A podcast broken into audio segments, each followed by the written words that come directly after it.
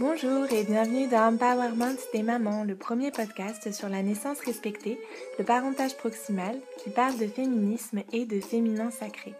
Je suis Christelle Carder, doula et autrice du blog et de la chaîne YouTube Karma Mama. Dans ce podcast, des femmes inspirantes échangent sur leur chemin de maternité et sur leur travail autour des thématiques du maternage proximal, du bien-être et de l'accompagnement des futures et des jeunes mamans. On y partage nos ressources pour plus de sororité et plus d'empowerment entre les mamans. Si vous voulez soutenir ce podcast et tout le travail et les valeurs de Karma Mama, le meilleur moyen pour cela est de le partager autour de vous et sur vos réseaux, de le commenter et de vous y abonner sur la plateforme de votre choix. Dans l'épisode de ce lundi, j'ai rencontré Colline, qui est professeure, maman d'un petit garçon, et vit dans le 93. Elle tient le blog Madame Sourire. Elle est militante, féministe, et elle a d'ailleurs orienté ses études sur ce sujet.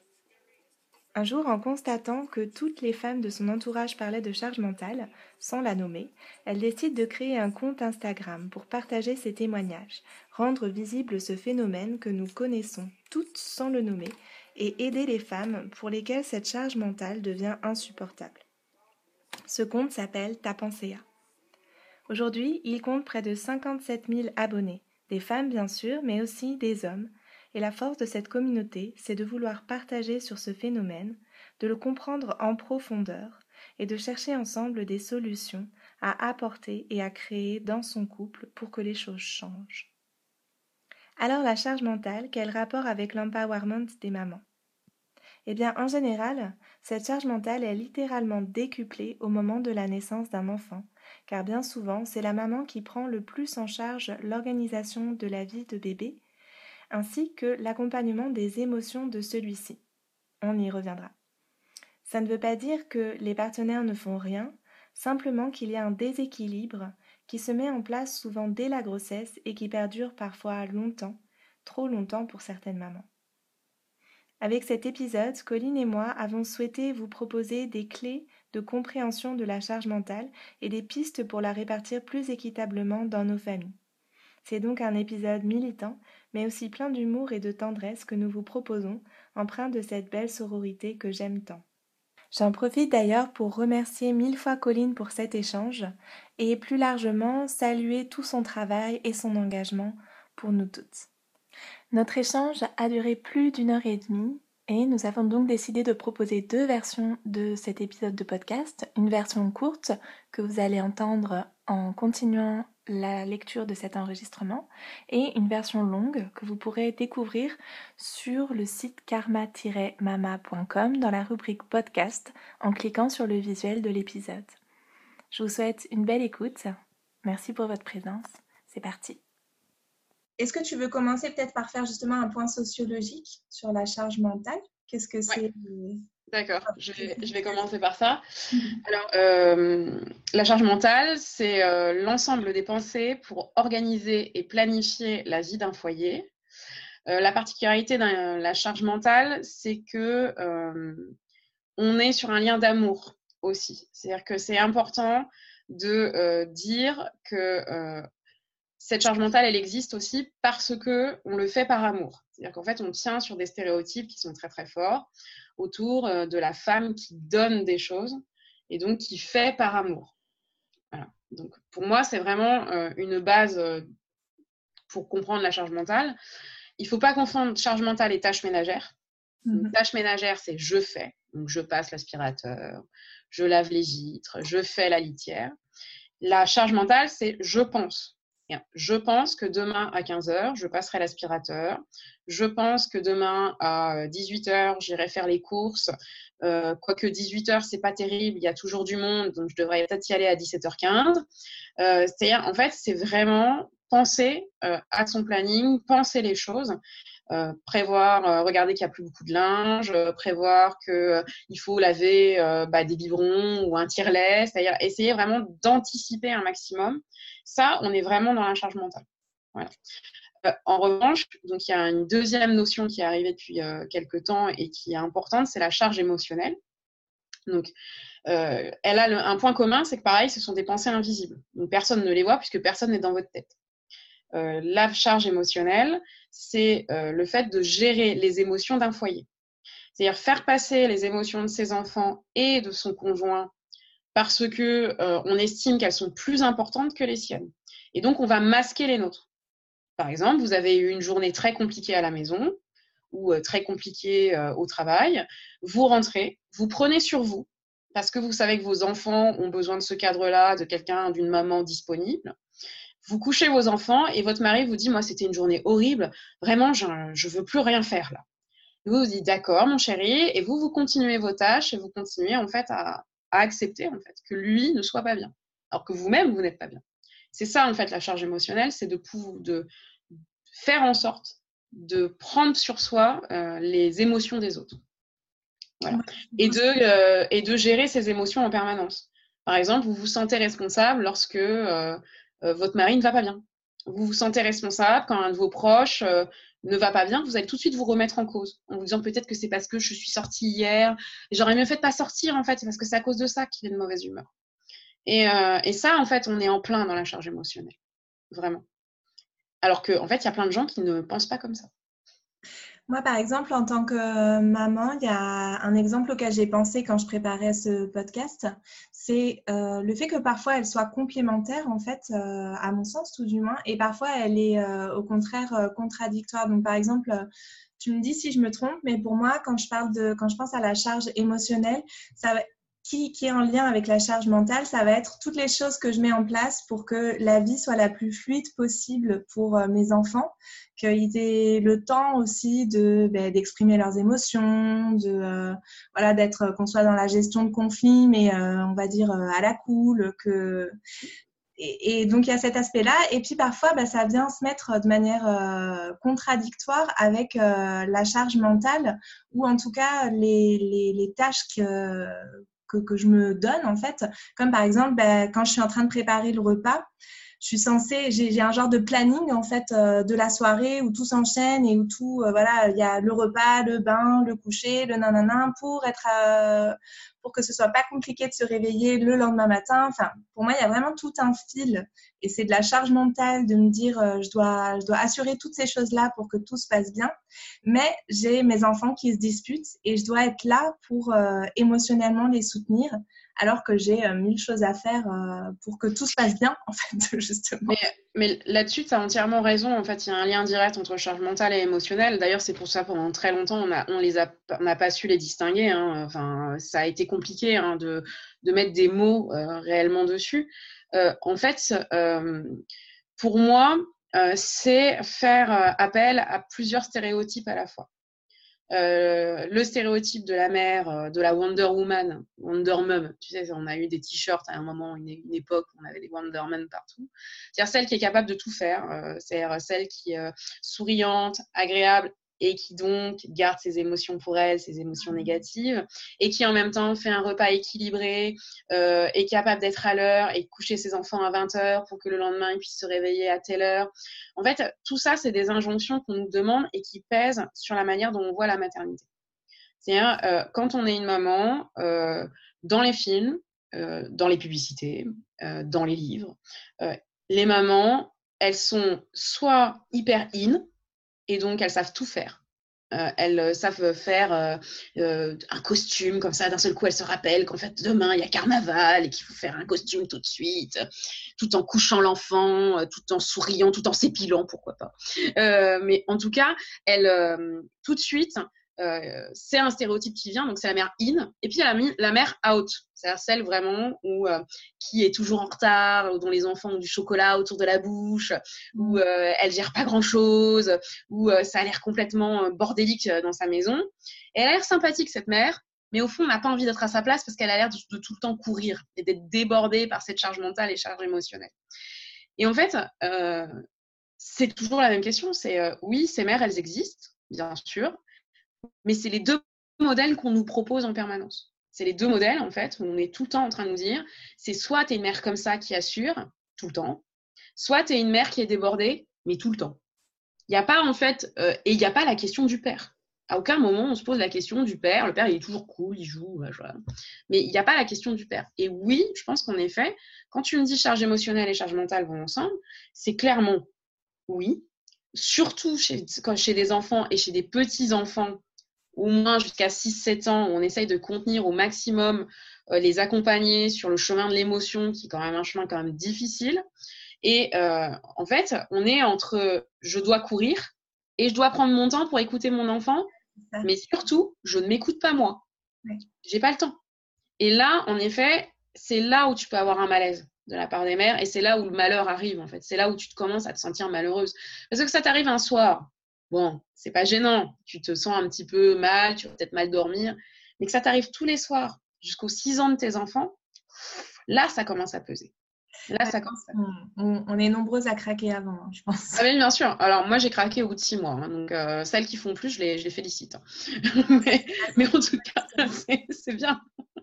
Comment ça s'est passé pour toi, justement? Tu veux nous, nous, raconter un petit peu euh, comment tu en es venue à, vraiment ben, voir cette charge mentale et que ça t'impacte toi, en fait Je pense que ça passe d'abord par une histoire personnelle aussi. Euh, alors, moi, je vais, enfin, je vais essayer un peu de te mettre euh, dans un.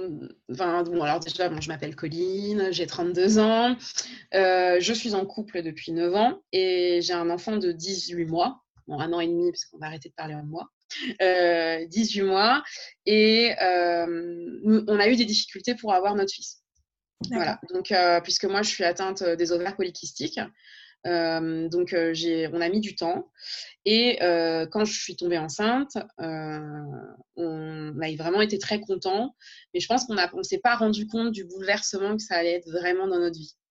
Et quand notre fils est né, quand j'étais à la maison sur le congé maternité obligatoire de 12 semaines, ça se passait plutôt bien. Allaitement exclusif, ça roulait tout seul, euh, voilà. Et j'ai repris le travail. Et alors là, euh, la reprise du travail, elle a été terrible. Elle a été vraiment terrible. Euh, bon, déjà parce que j'ai voulu continuer à être à allaiter exclusivement. Donc la question du tir allaitement au travail est devenue même centrale. Et parce que je suis rentrée dans un rôle qui était celui que ma mère m'avait donné, celui de la mère qui doit absolument tout gérer tout le temps. C'est-à-dire, euh, j'ai voulu protéger mon compagnon, puisque euh, à cette époque-là, il écrivait sa thèse, donc il avait beaucoup de choses à faire. Et euh, concrètement, je, me suis complètement oubliée. C'est-à-dire, j'ai commencé à tout gérer.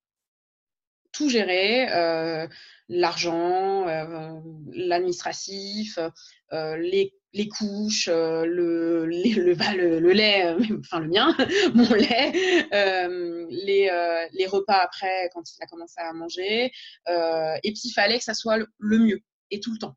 C'est-à-dire, j'étais dans une, dans une compétition avec moi-même. Mmh, une forme de performance en fait. ah, c'est ça, bah, clairement. Clairement, il fallait que ça soit euh, diversification menée par l'enfant, donc DME. Euh, j'avais lu 15 000 livres. Euh, voilà. Alors, parce que je pense que ça a été tellement dur émotionnellement d'avoir un enfant, c'est-à-dire me dire Ah ouais, en fait, je suis maman. que pour me rassurer, je me suis mis bon, dans la lecture, etc. Mais je, une maman, ça doit faire ça. Voilà, une bonne mère, c'est comme ça parce que ma propre mère était comme ça mmh. à, tout gérer. Et euh, du côté de mon compagnon, bah, ça a été la même chose en fait. C'est un, papa, il avait du mal à prendre sa place. Et on n'avait pas eu cette conversation. Clairement, on l'a jamais eu cette conversation. On l'a eu quand, quand j'ai pété un plomb en fait. et, euh, et, euh, et, donc ça a, été, ça a été difficile pour moi de me dire, c'est pas le rôle que tu veux prendre. C'est pas ta personnalité, c'est pas toi. Tu es en train de t'oublier était en train de crouler sur les 15 000 injonctions de la maternité. Et notamment, tu as une charge mentale qui est trop importante. Et il y a un moment, ça va péter. Et puis donc, bah, ça a pété. Voilà, clairement, ça a pété. Euh, comme ça peut péter dans, dans la première année d'un enfant. En fait, en fait, quand tu parles avec des copines, c'est hyper fréquent. Euh, une crise de couple la première année, c'est très fréquent. Et, euh, une, et une non-crise de couple, c'est très bien.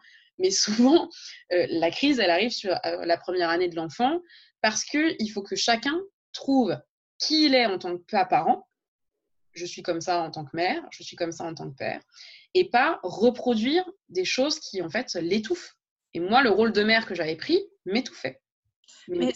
Je pense, tu vois, euh, moi je le vois beaucoup en tant que doula. Il y a un moment où, euh, quand le bébé naît, on est aussi dans un. Alors, surtout quand on fait des choix d'allaitement, de maternage proximal, on, a, euh, on est dans une fusion en fait avec notre enfant. On est complètement centré sur lui. On est, on est dans une diade mère-enfant qui est, qui est naturelle et enfin, je sais pas si le terme naturel convient, physiologique, on va dire en tout cas. Je pense aussi, oui.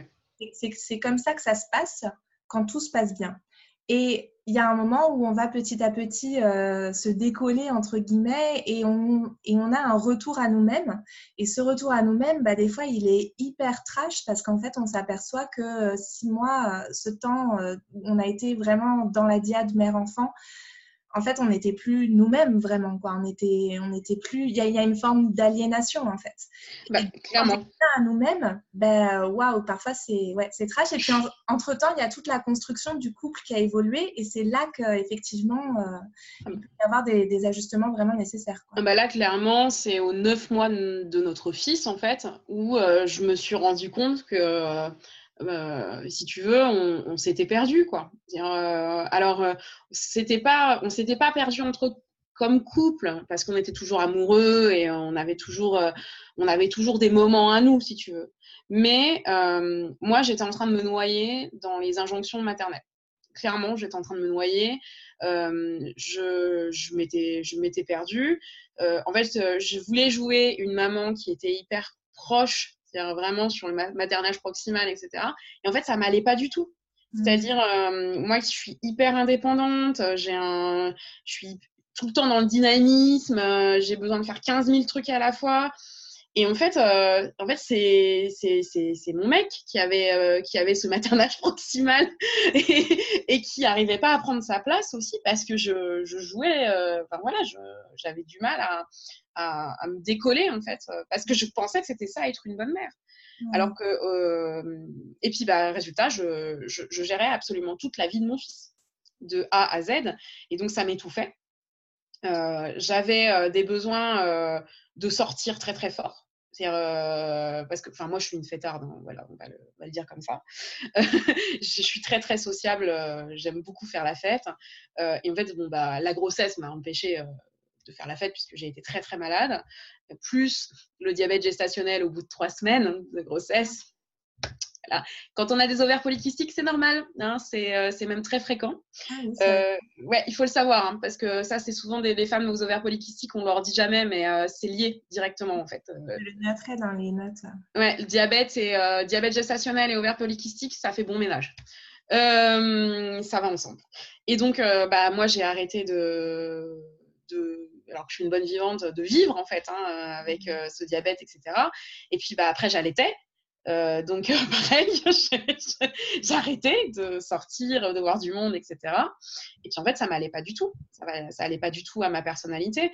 Euh, il fallait que je trouve en fait un moyen de continuer mon envie d'être proche de mon enfant et, et, de trouver mon modèle. Et ça, ça a été ça a été vraiment une catastrophe en fait. Mmh. Parce que euh, j'ai eu des réactions qui ont été extrêmement vives, euh, avec bah, des grèves. Hein. Concrètement, euh, j'ai arrêté d'acheter des couches, j'ai arrêté de faire. j'ai laissé mon compagnon dans. sans rien un matin, je suis partie, voilà, allez hop. Donc ça va qu'il est souple hein, parce que c'est pas c'est pas le, le dernier à, à, savoir se remettre en cause, mais ça peut être très violent voilà, ça peut être, ça peut être très, ça peut être vécu de manière très violente, mais on, a réussi à s'en sortir. Alors, euh, on a quand même vécu une crise de plus de neuf mois, je dirais. Une crise où on s'est dit, oh, euh, voilà, là, on, ça va beaucoup mieux, mais en tout cas, euh, la charge mentale, elle faisait partie de cette crise, clairement. et puis, en fait, c'est surtout de savoir que je ne pouvais pas m'arrêter, en fait. C'est-à-dire qu'il ne pouvait pas prendre les tâches à ma place. Euh, il ne pouvait pas penser à ma place. Parce qu'aujourd'hui, on, euh, enfin, on arrive un peu aux solutions de notre couple. Hein. Euh, la question de la complémentarité, c'est important, c'est-à-dire on se partage les, tâches. par exemple, lui, il est très très bon dans les courses, dans la gestion des repas de notre fils, parce qu'il adore ça. moi, je suis très bonne en administratif, en linge, en gestion un peu quotidienne. mais en fait, surtout, ce qui change aujourd'hui, c'est qu'il est capable de faire les tâches que je fais et je suis capable de faire les tâches qu'il fait. Donc, s'il tombe malade, ou si je tombe malade, ou si j'ai pas envie, bah, il peut faire à ma place. Mmh. Ça, c'est tout nouveau. Le seul truc qu'il sait pas faire, c'est la paye de la nounou. mais, ça, je lui en veux pas. ça, je lui en veux pas. Il n'y a que moi qui sais faire. Donc, euh, mais mais c'est la seule chose aujourd'hui où, il ne peut pas faire. Le reste, on est complètement euh, interchangeable. Mmh. Et ça, ça fait un bien fou. Ça fait vraiment un bien fou. Et je pense que ça, c'est une des clés hein, importantes. Voilà. Sur la charge mentale. Après, il y a d'autres choses, mais sur la charge mentale, clairement, c'est que ça nous fait. tu parles euh, d'une chose, en, tout cas, tu l'évoques, euh, ou je l'entends à demi-mot, qui est intéressante euh, et qui est pour moi aussi une partie du problème, entre guillemets. C'est toutes les injonctions qu'on se donne, qu'on reçoit et qui nous font nous sentir peut-être un certain temps dans un rôle qui, au début, pas forcément si inconfortable en fait. Parce qu'on a l'impression quand on y arrive que ça nous valorise aussi dans notre, euh, bah, dans notre maternité, dans notre féminité, dans qu'est-ce que c'est pour nous être une, bonne mère, une, une femme euh, entre guillemets ben, qui coche un peu toutes les cases. Et ces injonctions-là, elles viennent euh, de la société, d'autres femmes aussi qui peuvent être dans notre environnement proche. On parlait avant qu'on enregistre de nos belles-mères, de, de nos sœurs, de nos, enfin voilà, de, toutes les personnes qui peuvent qui peuvent pour nous être représentatives en fait de ce que c'est une bonne mère. Mais ça là-dessus, je pense que c'est vraiment essentiel, c'est les modèles qu'on a. Moi, je reviens toujours sur ces, questions de modèles autour de nous. Moi, je viens d'une famille où les femmes ont des caractères très forts concrètement, mais qui dit caractère très fort dit aussi une gestion quotidienne parfaite. C'est-à-dire que donc moi, mes, mes sœurs ont 20 ans de plus que moi, puisque je suis d'une famille recomposée. Donc ma mère m'a eu à, 40, à, plus de 40 ans. Euh, moi, ma, mes sœurs, elles sont devenues mères quand j'étais adolescente. voilà. donc on a j'ai eu des modèles de femmes qui sont devenues mères autour de moi, de femmes qui géraient à 100% mais vraiment à 100%. Ma mère elle-même, malgré deux divorces, a élevé quatre enfants d'une main de fer, où on n'a jamais rien manqué et où elle gérait absolument tout, puisqu'elle était seule de toute façon, donc elle ne pouvait pas faire autrement. Euh, quand je regarde les femmes autour de moi, en fait, j'ai toujours eu ce modèle de femmes autour de moi. C'est-à-dire de femmes qui gèrent absolument tout, au point de s'oublier. De s'oublier euh, euh, leurs envies, leurs leur, loisirs tout simplement. Euh, moi, je ne reconnaissais plus ces femmes, en fait, autour de moi quand elles devenaient mères. Et euh, ces, euh, ces, injonctions, au début, moi, je les ai acceptées parce que ça me rassurait. Clairement, j'étais bien. Quand j'allais acheter mes couches biologiques, naturelles, et que j'ai trouvé une super promo, j'avais une satisfaction de, fou. Quand on a commencé les couches lavables, j'étais dans une satisfaction personnelle très importante. C'est-à-dire, je portais ça parce qu'il fallait que je gère telle ou telle chose. Euh, en fait, je me suis vite rendu compte que j'étais, euh, que par exemple, euh, j'écrivais moins. Alors moi, j'adore écrire depuis que je suis adolescente. J'écrivais moins. Je lisais plus. je prenais plus de temps pour envoyer un texto à des copines parce que j'ai pas le temps. Hmm. Euh, je voyais plus de films, euh, ce qui pose quand même des questions. Euh, j'avais plus de loisirs en, lui-même. C'est là où je me suis dit, il y a un problème. Clairement, là, je me suis dit, il y a, un souci. Et puis, j'avais des sauts d'humeur. Pareil, des sauts d'humeur où ça allait super bien. Et puis, d'un seul coup, j'étais super énervée, mais je comprenais pas pourquoi. Et bien, en fait, si, c'est parce que j'en avais marre. En fait, et je voulais pas me, me dire, j'en ai marre de gérer la vie de mon fils. Parce que dire ça, euh, c'est pas possible aujourd'hui. Dire ça ouvertement, j'en ai marre de gérer mes enfants, waouh! Euh, en fait, euh, excusez-moi, euh, où est-ce que où est-ce qu'on met la mauvaise mère? Ah, Dans le petit coin là-bas. c'est-à-dire que c'est très compliqué de dire j'ai c'est comme enfin j'ai pas envie de gérer la vie de mes enfants ou j'ai pas envie d'un deuxième enfant ou j'ai pas envie d'enfant. Aujourd'hui, en fait, ça paraît très très compliqué de le dire en société dans une conversation avec des inconnus. Mais parce que ça, ça en fait, l'idée sous-jacente derrière ça, pourquoi on a peur de le dire, pourquoi c'est difficile à, prononcer, à entendre, c'est parce qu'on le lit justement, et c'est ce qui était très intéressant de ce que tu disais, genre bégaye au début de, notre échange, c'est parce qu'il y a un lien d'amour en fait derrière. Et du coup, bah, dire j'ai plus envie de gérer euh, ces choses-là de mon enfant ou j'ai plus envie de gérer euh, le quotidien de mon enfant, on entend malgré nous que c'est parce qu'on n'aime plus notre enfant, alors que ça n'a aucun rapport en fait. C'est ça. Et puis, euh, si tu veux, cette, cette question d'amour, elle, elle, devient centrale. Elle devient vraiment centrale euh, parce que moi, les femmes fortes qui faisaient ça, elles le faisaient par amour. Mm. Euh, combien de fois on a entendu notre mère ou quelqu'un autour de nous dire Oui, enfin bon, avec tout ce que j'ai fait, et en plus, je suis pas remerciée et vous me dites même pas que vous m'aimez. Hum, et c'est là où il y a, y a, un truc à déconstruire réellement. C'est-à-dire, est-ce que faire pour les autres, c'est vraiment aimer? Est-ce que c'est ça, en fait, aimer? Parce que dans ce cas-là, euh, il va falloir poser la question aux, garçons qui ne font pas. Euh, ça veut dire qu'en en fait, ils n'aiment pas. Euh, ça veut dire qu'ils n'ont jamais ressenti d'amour. C'est-à-dire que, en fait, si c'est si la, faire des choses et penser des plannings, c'est ça l'amour, bah ça, ça déprime un peu, quoi. C'est-à-dire, euh, bah, je sais pas, moi, l'amour, euh, c'est euh, c'est les premiers, les premiers instants avec mon mari, euh, c'est danser sous la pluie à Paris, c'est c'est pas ramasser les, les, chaussettes de Jean-Michel, en fait. Et en fait, c'est la gestion du foyer et c'est donc la gestion d'une maison, ce qui n'a strictement rien à voir avec l'amour du couple ou l'amour pour ses enfants. Et, et ça, et ça, c'est super dur à déconstruire. c'est dur à déconstruire chez Belle Maman euh, puisque, euh, alors moi j'ai de la chance, j'ai une belle maman plutôt cool, mais euh, je sais qu'il y a des belles mamans pas cool. C'est très dur de déconstruire chez belle maman, de dire concrètement, mais en fait j'en ai marre de gérer le linge de votre fils, j'en ai marre de gérer le linge des enfants. cette semaine, bah, ils se débrouilleront. Parce que belle maman, elle va croire qu'on va, prendre, qu'on va partir avec notre petit sac et qu'on ne reviendra plus jamais. C'est-à-dire parce qu'on n'est plus amoureuse. Sauf qu'en fait, non, c'est plus compliqué que ça. Euh, et en fait, moi, ce que je reproche aujourd'hui euh, au, modèle de femmes qu'on a dans les médias, dans les publicités et ailleurs, c'est de pas nous montrer qu'il est possible d'avoir un, autre chemin. C'est-à-dire qu'en fait, euh, finalement, il n'y a pas deux chemins. Il n'y a pas la femme in et out que je racontais là tout à l'heure, c'est-à-dire la femme parfaite qui fait tout, la femme complètement débordée. En fait, on est toutes ces femmes à la fois, on est ces deux femmes à la fois, et on peut avoir en fait des chemins complètement différents. Moi, quand j'étais enceinte, il y a un article qui m'avait beaucoup marqué, parce que je, vous ai dit, je suis une fêtarde, euh, c'est ces parents qui gèrent, euh, qui continuent de sortir très très tard le soir, hein, qui rentrent à 6 heures du matin, mais qui continuent à gérer leurs enfants.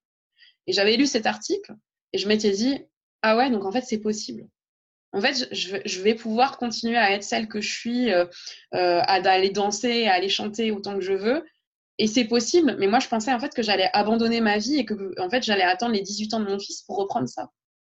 Et, euh, et moi, ça m'avait marqué. Je me suis dit, ah ouais, c'est possible. Et c'est aussi pour ça que je me suis euh, autorisée à le faire aux neuf mois de mon fils. Mmh. Parce que je savais en fait qu'ailleurs, euh, il y avait d'autres parents qui le faisaient, alors qu'ils ne le crient pas sur tous les toits. Hein. Je pense qu'à la dernière fête où je suis allée, je pense que j'étais la seule mère. Mais, mais concrètement, c'était ça en fait. C'était d'autres chemins sont possibles. Et je pense que c'est en s'attaquant à la charge mentale, on s'attaque directement aux stéréotypes sur la féminité et sur euh, être mère. Il y a, y a, ça, et puis il y a, alors, euh, il y a, y a ouais, ouvrir d'autres représentations euh, de la féminité, de la maternité, puis ouvrir d'autres représentations de la paternité aussi. C'est le père, en fait, qui va être la clé de tout ça. C'est-à-dire, euh, j'aurais beau, en fait, élever notre fils de manière féministe, c'est-à-dire, il voit sa mère euh, sa mère en mini-jupe un jour, euh, en baggy l'autre, euh, en train de faire de la politique et en même temps en train de manger une glace en regardant des comédies romantiques, c'est-à-dire casser les clichés en permanence en fait, ça va être, ça va être aussi son père qui va jouer un rôle crucial, c'est-à-dire euh, la manière dont il va être, dont il va faire les tâches ménagères, la manière dont il va penser les choses. C'est comme ça que notre fils en fait va avoir un modèle masculin, et ça va être tous les modèles masculins qu'il va croiser dans sa vie. On avait envisagé, et je pense que c'est important pour toi comme pour moi, de, parler de la corrélation entre les violences conjugales et la charge mentale. c'est un sujet qui peut être euh, bah, difficile parce que c'est quand même, euh, bah, la violence conjugale, donc forcément c'est un peu difficile. Mais euh, je trouve important d'en parler et en plus quand on a fait un petit peu un débriefing ou un rebriefing, je sais pas comment on doit dire, quand c'est avant l'entrevue. Voilà, tu m'as confirmé que c'était vraiment important et que tu avais beaucoup de retours par rapport à ça et j'avais vraiment envie de t'entendre parler de ça du coup. Aujourd'hui, je pense qu'il euh, y, a une prise de conscience sur euh, la question des violences conjugales, notamment parce que, euh, par exemple, là, depuis début 2019, des associations comme Les Enragés ou Nous Toutes, en fait, font un décompte sur le nombre de femmes qui ont été tuées par leur compagnon, par leur ex-compagnon. Donc là, on en est à 42, je crois. donc on est le 10 avril et on en est à 42. Euh, donc, cette question de la violence conjugale, en fait, on est en train de la, prendre à, bras le corps. Les pouvoirs politiques l'ont pas encore prise en compte, mais en tout cas, ça fait partie des combats féministes importants aujourd'hui. Euh, clairement, moi, je fais un lien entre charge mentale et violence conjugale, euh, mais surtout violence psychologique. C'est la première des choses que j'ai et qui est mise en avant. C'est la manière dont certains hommes réagissent face à cette charge mentale et comment ils utilisent la charge mentale pour pouvoir avoir du pouvoir sur leurs femmes et pour pouvoir les enfermer dans un rôle euh, qui est celui de la femme au foyer euh, euh, que ces femmes n'ont pas envie d'avoir.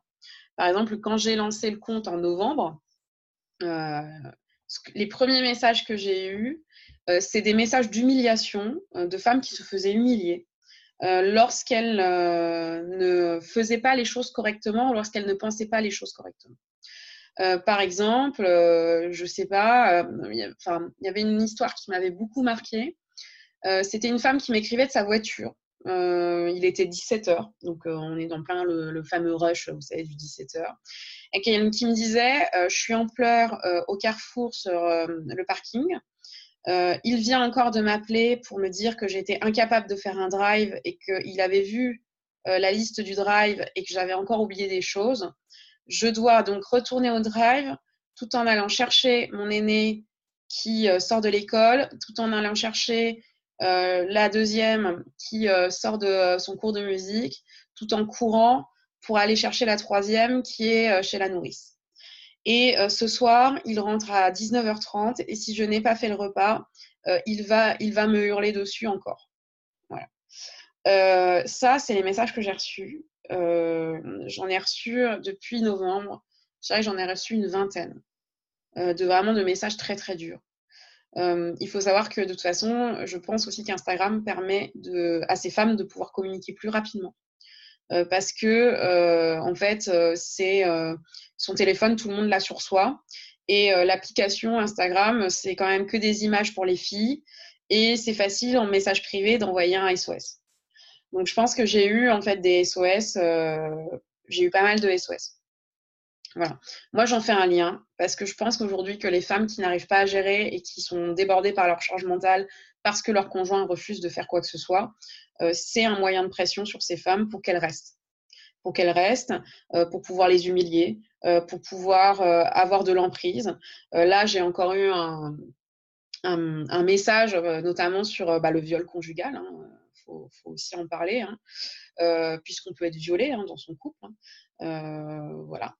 de femmes en fait qui me disent il va falloir encore que je le soulage ce soir en plus de tout ce que j'ai fait.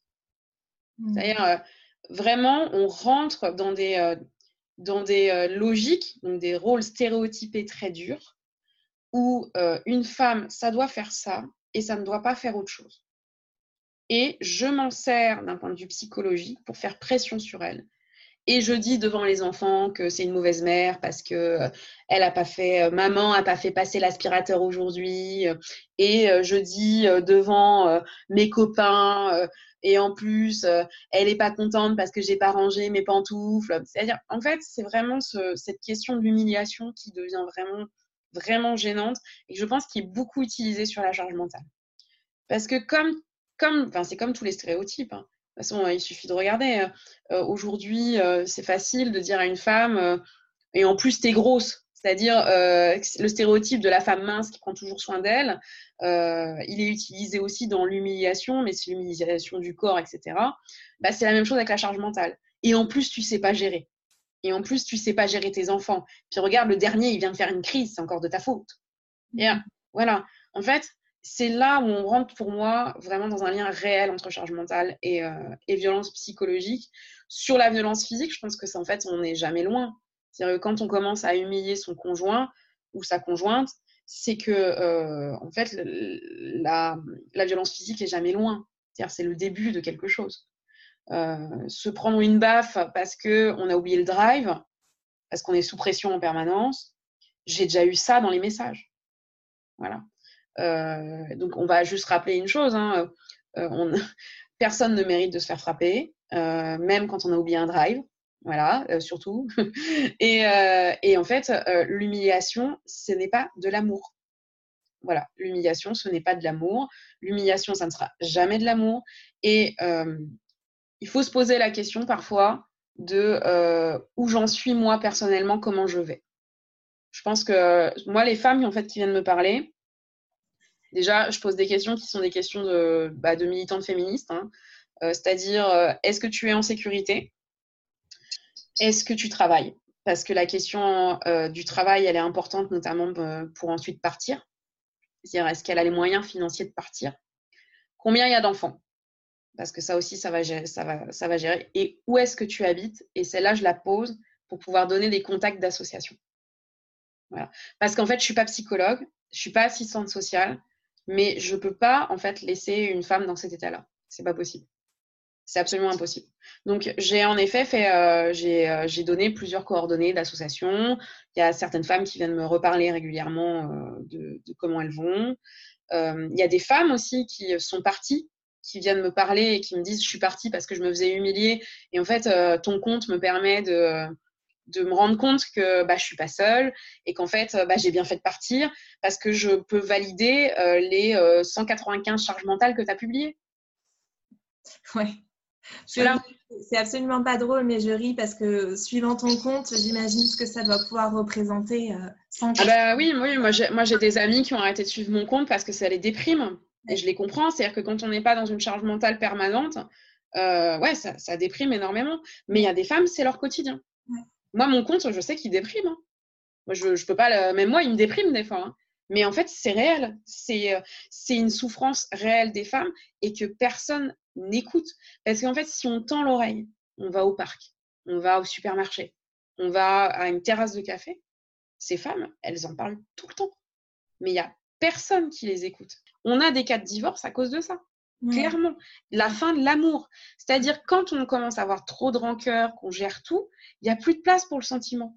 Il n'y a plus de place pour être, des, pour être un couple, pour être un couple amoureux, pour être un couple qui se regarde avec des papillons dans les yeux, même si les enfants sont en train de nous mettre, euh, je sais pas, de la purée partout. Euh, en fait, il n'y a plus de place. Et ça, ça et, moi, je sais que je suis toujours amoureuse de mon, de mon mari parce qu'il y a un moment, il a accepté de m'avoir fait du mal. Il a accepté de ne pas avoir pris sa place de père dans la charge mentale et qui s'est laissé guider par moi et qu'en fait, on s'est planté à deux. On s'est planté tous les deux, comme une, comme une équipe. Moi, j'ai voulu tout gérer. Lui, il n'a pas assez dit qu'il voulait gérer. Et puis voilà, on s'est planté. Mais c'est grâce à ça qu'on s'aime toujours. C'est le jour où il a accepté. Alors, bien sûr qu'il a été vexé. Qui a envie d'entendre qu'on a mal aimé sa femme Personne. Personne n'a envie d'entendre sa femme lui dire euh, non mais en fait euh, tu m'as mal aimé, euh, tu m'aides pas assez, tu fais pas assez. bien sûr que c'est chiant à dire. C'est déjà difficile à dire, mais alors accepter de l'autre côté, euh, ça demande un peu de courage, quoi. Mais les hommes qui arrivent à accepter qu'ils ont fait, qu'ils ont mal fait et qui sont capables d'aller plus loin, bah, c'est les couples qui vont rester, en fait. Voilà, c'est des couples qui vont se transformer et qui vont euh, durer en tant que parents.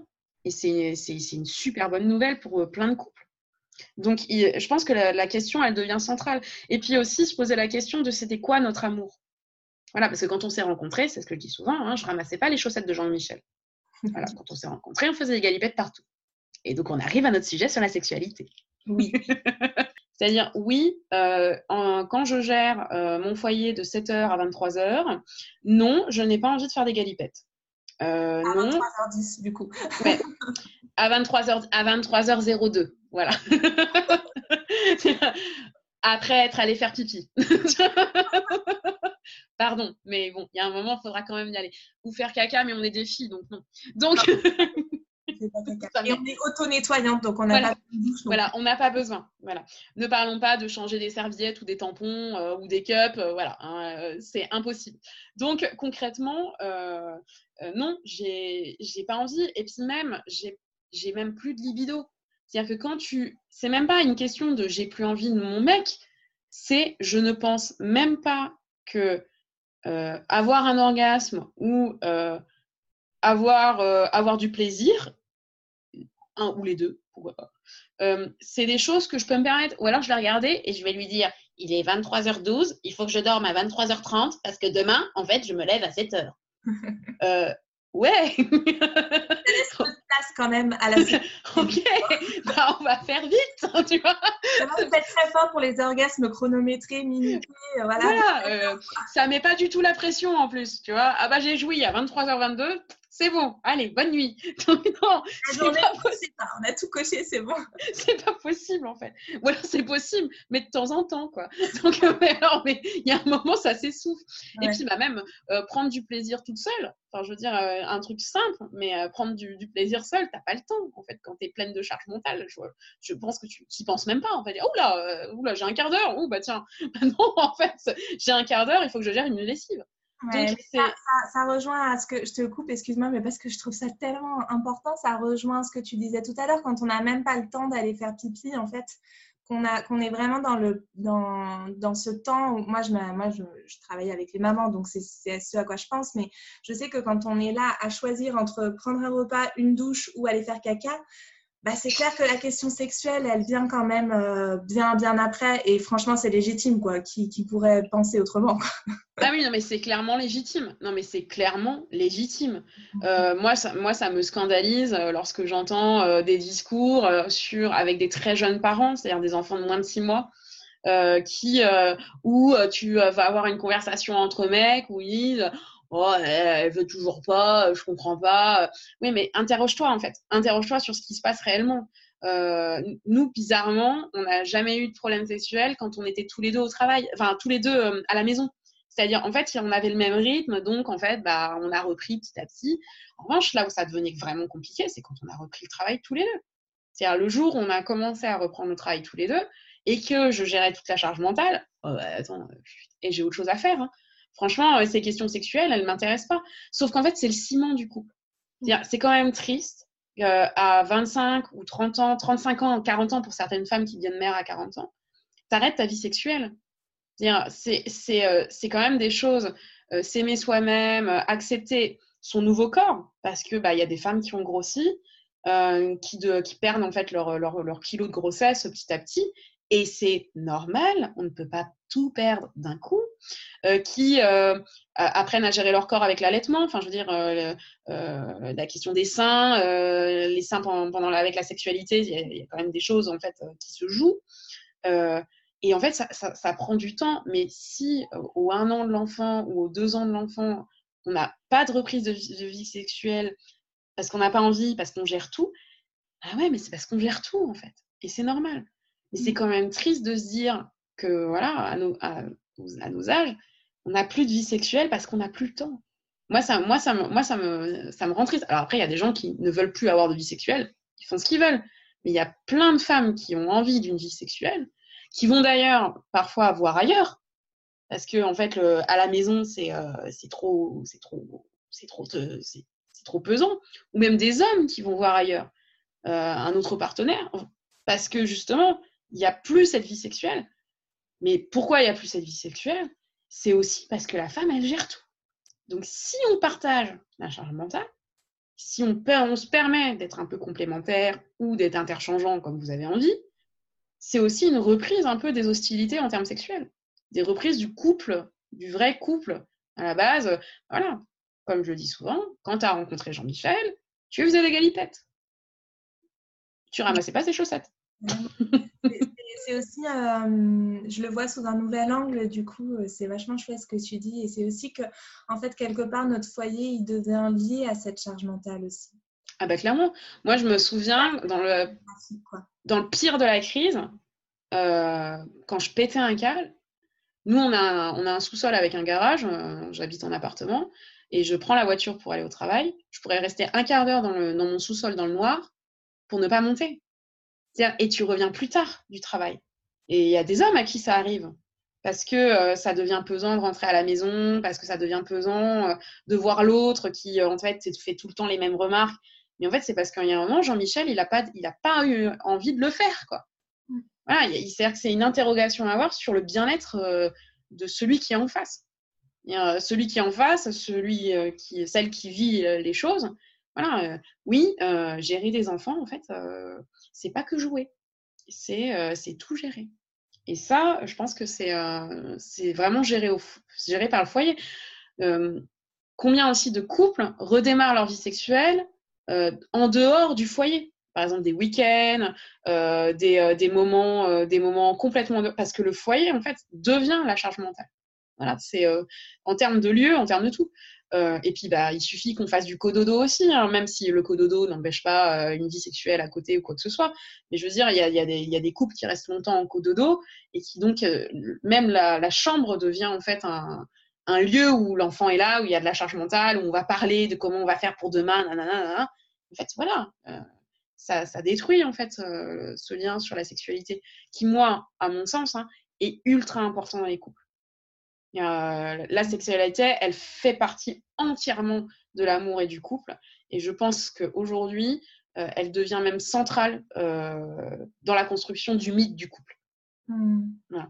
Ouais, ouais. ouais, je suis d'accord avec toi. Après, pour moi, avoir une vie sexuelle épanouie, ça ne se mesure pas en termes de quantité. Clairement. ah bah, ah, je suis d'accord avec toi. Son compte là où ça lui convient. Mais voilà, la question c'est est-ce qu'on est épanoui, est-ce qu'on est satisfait de notre vie sexuelle Voilà, et surtout que ça ne devienne pas une charge. Mm. Par exemple, combien de femmes en charge émotionnelle comptent le nombre de jours où, où il y a eu euh, rapport sexuel? Ah, ça fait quatre jours qu'on n'a pas fait l'amour. Euh, bon, bah, il va vouloir ce soir. Euh, on l'entend parfois, ce genre de phrase.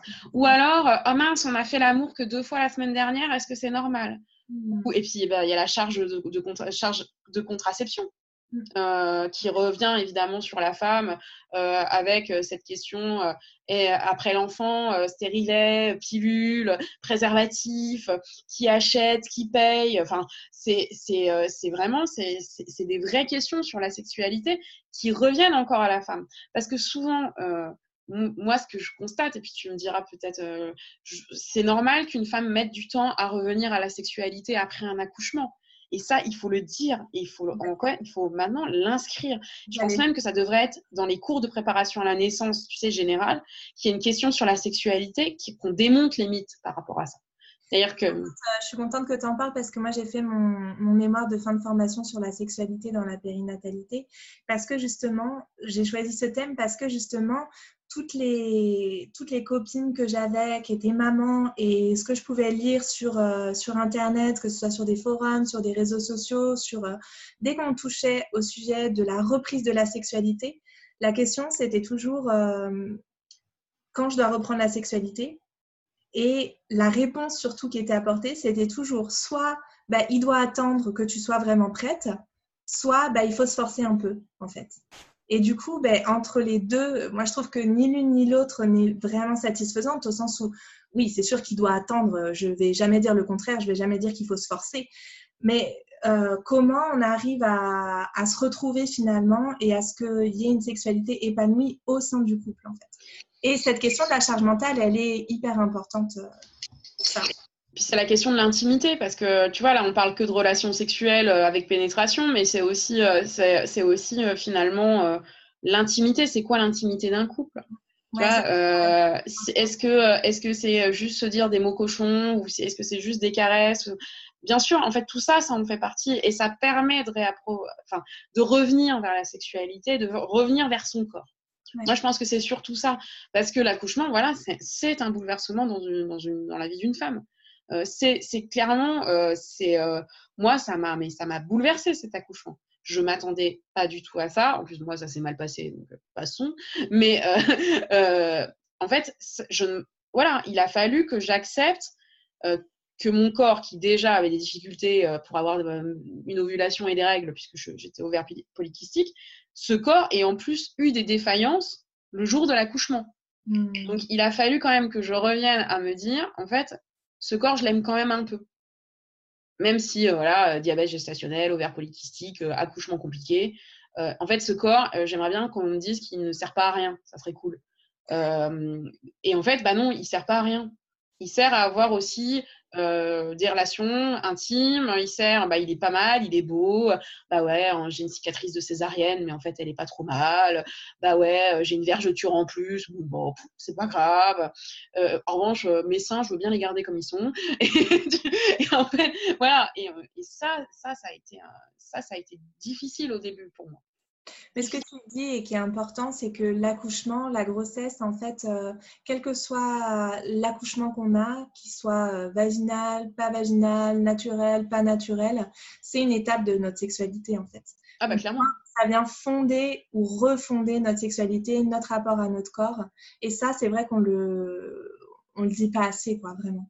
Donc, on ne dit pas. Très cool, en fait, souvent. Voilà. Et puis surtout, c'est parce qu'il y a un moment, on va poser la question. Moi, je sais, par exemple, j'ai été très étonnée, puisque bah, comme j'ai un problème hormonal, en fait, euh, euh, j'ai été très étonnée de voir zéro libido pendant neuf mois.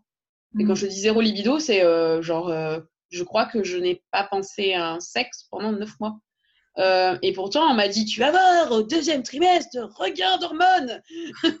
oui. Alors, excusez-moi, remboursez, s'il vous plaît? Euh, non. Euh, voilà, c'est-à-dire que moi, ça. Et tu vois, pourtant, j'étais. Euh, et rien, mais rien, de chez rien.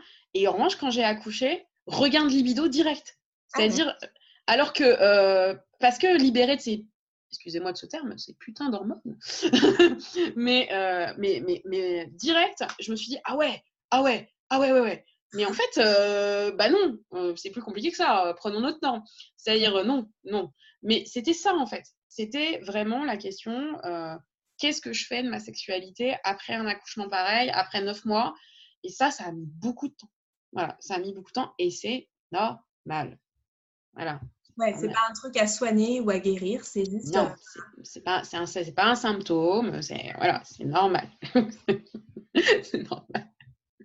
Je vais te poser la dernière question que je pose parce qu'on a déjà tellement, tellement parlé. Tu vas galérer. Vas-y. Je sais pas si je vais réussir à tout faire rentrer dans un. Ah bah non, c'est clair. tu peux pas réussir. Je te le dis direct. C'est mort. C'est mort pour moi. C'est mort. Je voulais savoir comment se passent tes nuits, comment se sont passées tes nuits, comment se passent tes nuits, comment c'est la charge émotionnelle et mentale de tes nuits. Alors. Euh... de ta sexualité pendant tes nuits, mais là, je, pensais plus à ton enfant, en fait. tu veux que je te parle de mes nuits de fête Alors, euh, on a fait du cododo jusqu'aux deux mois et demi de notre enfant. Euh, donc euh, voilà, parce que j'allaitais et que c'était plus pratique. Et il y a un moment, on a eu besoin d'espace dans notre chambre. C'est-à-dire, on avait besoin en fait de revenir dans notre lit pour de vrai, notamment parce que j'avais une sciatique et que euh, gérer euh, la sciatique plus le cododo euh, plus, plus mon mari, en fait, je. Voilà. Donc, notre fils est allé dans sa chambre, dans son lit à barreaux, et il a été emmailloté. Et on a plutôt bien dormi. il faisait 6 heures d'un coup donc euh, plutôt bien. Pour un petit loulou de trois mois, j'ai trouvé ça plutôt pas mal. Et en fait, on a eu la régression du sommeil à quatre mois, donc qui est normal. Voilà, hein, c'est-à-dire que ne soyez pas trop contente qu'il dorme avant quatre mois. Et euh, en fait, il a fait une régression du sommeil plus un reflux, mais de la mort.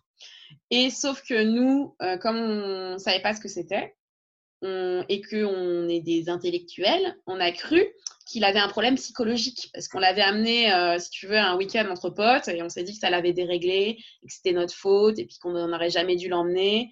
Et euh, là, il a commencé à se réveiller toutes les 45 minutes pendant trois semaines. Wow. Et euh, en hurlant. mais vraiment en hurlant. rien ne le calmait. le sein ne le calmait pas, le ballon ne le calmait pas, parce que nous, on faisait du ballon, tu sais, pour le, bercer. Sur mon ballon. Voilà sur, voilà, sur notre ballon. Et rien ne le calmait. Et je venais de passer 15 jours, donc c'était une semaine avant les vacances et 15 jours de vacances, donc j'ai pas dormi des vacances. Et j'ai une copine que je remercie au passage qui euh, nous a pris notre fils une nuit. Euh, parce que j'étais euh, en train de péter un énorme câble et que je me suis dit que je pouvais être dangereuse pour mon enfant. Hmm. Parce que la nuit, on n'en parle pas assez, mais quand on n'a pas de sommeil et quand on est privé de sommeil pendant plusieurs semaines, on peut avoir des réactions violentes. ça peut arriver de péter une porte. on n'en parle pas assez, mais de colère ou d'énervement pour ne pas en fait être violent sur son enfant. Euh, parce que c'est très dur en fait. Quand Et puis surtout, ils ont un cri qui, est strident. Et euh, notre, euh, notre copine qui est très bonne sur la question des nourrissons, nous a dit votre fils a un reflux en fait, les choux. Ah Ah bon? Donc c'est pas juste. Oh bah, oh bah d'accord Oh bah c'est pas nous Donc on est allé voir le médecin et il nous a donné du gaviscon. Et euh, notre fils a fait ses nuits à partir du mois de mars de l'année dernière. Et depuis mars de l'année dernière, il dort 12 heures par nuit. Merveilleux. Voilà. Donc en fait, nous, notre fils se couche à 20h, il se lève à 8h30, 9h tous les jours. Donc euh, voilà. J'entends mon mari hurler pas ce matin. Oui, c'est vrai qu'il a fait 7h30. mais, euh, il dort plutôt bien, il fait des grosses siestes. Donc en fait, on n'a pas subi des grosses nuits dégueulasses. Comment vous avez géré à deux ce, ce passage C'est là où, on voit que mon, mec a été hyper fort. Euh, en fait, il a, il a pris en charge cette question des nuits parce que l'allaitement était déjà compliqué pour moi, plus la reprise du travail, puisqu'en fait, il a commencé à faire ses crises au moment où j'ai repris le travail. Donc, euh, gérer la reprise du travail, plus l'allaitement au travail, plus les nuits, euh, c'était impossible. Et surtout, en fait, ce qui s'est passé, c'est que moi, euh, je m'endormais. C'est-à-dire j'étais tellement fatiguée que je n'entendais même plus mon fils hurler. Euh, donc, il a, c'est, mon mari qui a tout géré. Il a, il a géré les nuits, euh, donc de manière comme il pouvait, avec les émotions qu'il avait. Il faut savoir que c'est un, un, gros dormeur et que dès qu'il a plus de sommeil, c'est très compliqué. Et c'est vrai qu'on découvre l'autre sans sommeil. Et ça, mmh. c'est nouveau. Mais sans sommeil, euh, pas après avoir fait la fête ou euh, après avoir passé une nuit faute de folie. Hein. C'est sans sommeil, pris par un petit être qui vous hurle dessus et qu'on ne comprend pas pourquoi. Et ça, on découvre l'autre. Ça, c'est ça, ça m'avait beaucoup marqué. Et ça nous a beaucoup marqué dans notre couple de découvrir l'autre dans son énervement, euh, surtout dans son énervement dans, ses derniers retranchements. Euh, et moi aussi, hein, d'ailleurs, hein, c'était très dur. moi, je ne pensais pas que j'étais capable de m'endormir avec un enfant qui me hurle dans les oreilles. Mais euh, en fait, je ne pouvais plus. Je tenais plus physiquement. Donc, on a passé trois semaines très compliquées. Et après, on a eu, euh, le Graal de tous les parents. C'est un enfant qui dort. Un enfant qui s'endort seul à partir de 10 mois. Parce qu'avant ça, on l'a bercé. Donc, pareil. Et aujourd'hui, il s'endort seul. Voilà. Alors, des fois, il parle pendant une heure, une heure et demie, euh, deux heures. Je je sais pas ce qu'il raconte. Hein. Mais euh, il parle, il joue, euh, il fait son nounours, mais on le laisse en fait. Puisque moi, des fois aussi, j'ai besoin de ça. Après une journée un peu stressante, je le laisse en fait gérer son endormissement tout seul. Et il pleure pas. Donc, donc c'est qu'il va bien. Ouais. Ok, Et c'est pour ça que nous ne tenterons pas le diable avec un deuxième. le sujet des nuits est clos, en tout cas de ces nuits-là. voilà. ouais, super. Voilà. Bah, je te remercie beaucoup, beaucoup. Bah, de rien, Christelle. C'est passionnant, franchement, euh, super intéressant. Je vais arrêter l'enregistrement. Ok, je vais pouvoir, je vais pouvoir tousser. Voilà, cet épisode avec Colline touche à sa fin. Merci beaucoup à elle et merci à vous pour votre présence et pour votre écoute. Si vous souhaitez entendre la version longue de notre échange, on se donne rendez-vous sur le site karma-mama.com où vous trouverez également toutes les ressources gratuites que je partage, l'accompagnement en ligne ainsi que mes méditations prénatales. J'espère que cet épisode vous aura apporté des pistes de réflexion et l'envie de faire bouger les choses dans l'intimité de votre couple comme dans la société autour de ces questions de charge mentale et émotionnelle, de travail, de sexualité, de représentativité et de modèles maternels et paternels. N'oubliez pas de vous abonner au podcast avant de partir si l'épisode vous a plu et je vous dis à très vite sur les réseaux sociaux. Prenez bien soin de vous.